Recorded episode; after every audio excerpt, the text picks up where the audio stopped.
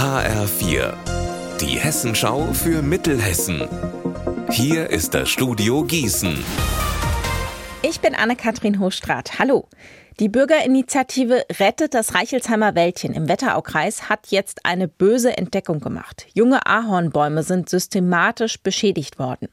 Deshalb hat die Stadt Reichelsheim, der das Mini-Wäldchen gehört, Anzeige gegen Unbekannt gestellt. HFI-Reporterin Anna Spieß, was sind das denn für Beschädigungen?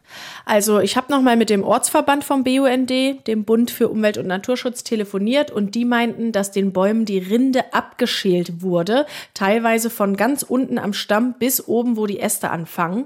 Bei anderen älteren Bäumen sind mehrere dicke Ringe an Rinde abgezogen worden und insgesamt betrifft das ungefähr zehn Bäume. Bäume. Zur Vorstellung, der Wald ist nicht so groß, halbes Fußballfeld circa, aber sehr artenreich. Und das Problem ist eben, dadurch sind die Bäume jetzt zum Tode verurteilt und sterben ab, weil sie keinen Schutz mehr haben. Aber gibt es denn Vermutungen, warum die Bäume überhaupt zerstört wurden? Oder von wem? Also für die BI ist klar, dass das keine Kinder gewesen sind. Da in der Nähe ist ja eine Kita und auch eine Schule, aber kein Kind hätte das so akribisch abgeschält. Und zum möglichen Motiv hat der BUND keinen Anhaltspunkt, weil das ja niemandem etwas bringt. Vielleicht zum Hintergrund. Reichelsheim braucht eine neue Kita und die sollte eigentlich da gebaut werden. Heißt, das Wäldchen sollte verschwinden. Das konnten BUND und die BI aber erfolgreich verhindern. Da hat es wohl auch Vorwürfe gegeben, die Kita würde schon längst stehen, wenn die das nicht verhindert hätten. Das stimmt zwar nicht, weil es noch gar keinen Bauantrag gibt, aber selbst wenn Menschen sich darüber ärgern, dass die Kita noch nicht gebaut ist, macht man deshalb ja kein Wäldchen kaputt, meinte die BUND-Sprecherin auch nochmal. Seit März ist die alte Lahnbrücke in Limburg mit neuer Verkehrsführung geöffnet.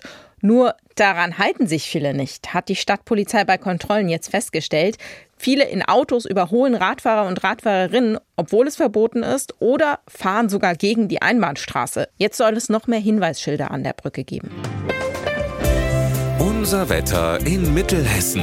Nach einem nassen Start wird der Regen in den nächsten Stunden weniger. Ab und an lässt sich sogar noch die Sonne sehen, bei bis zu 17 Grad in Breitscheid und 17 Grad in Kappel. Morgen wird es ganz ähnlich wie heute. Ihr Wetter und alles, was bei Ihnen passiert, zuverlässig in der Hessenschau für Ihre Region und auf hessenschau.de.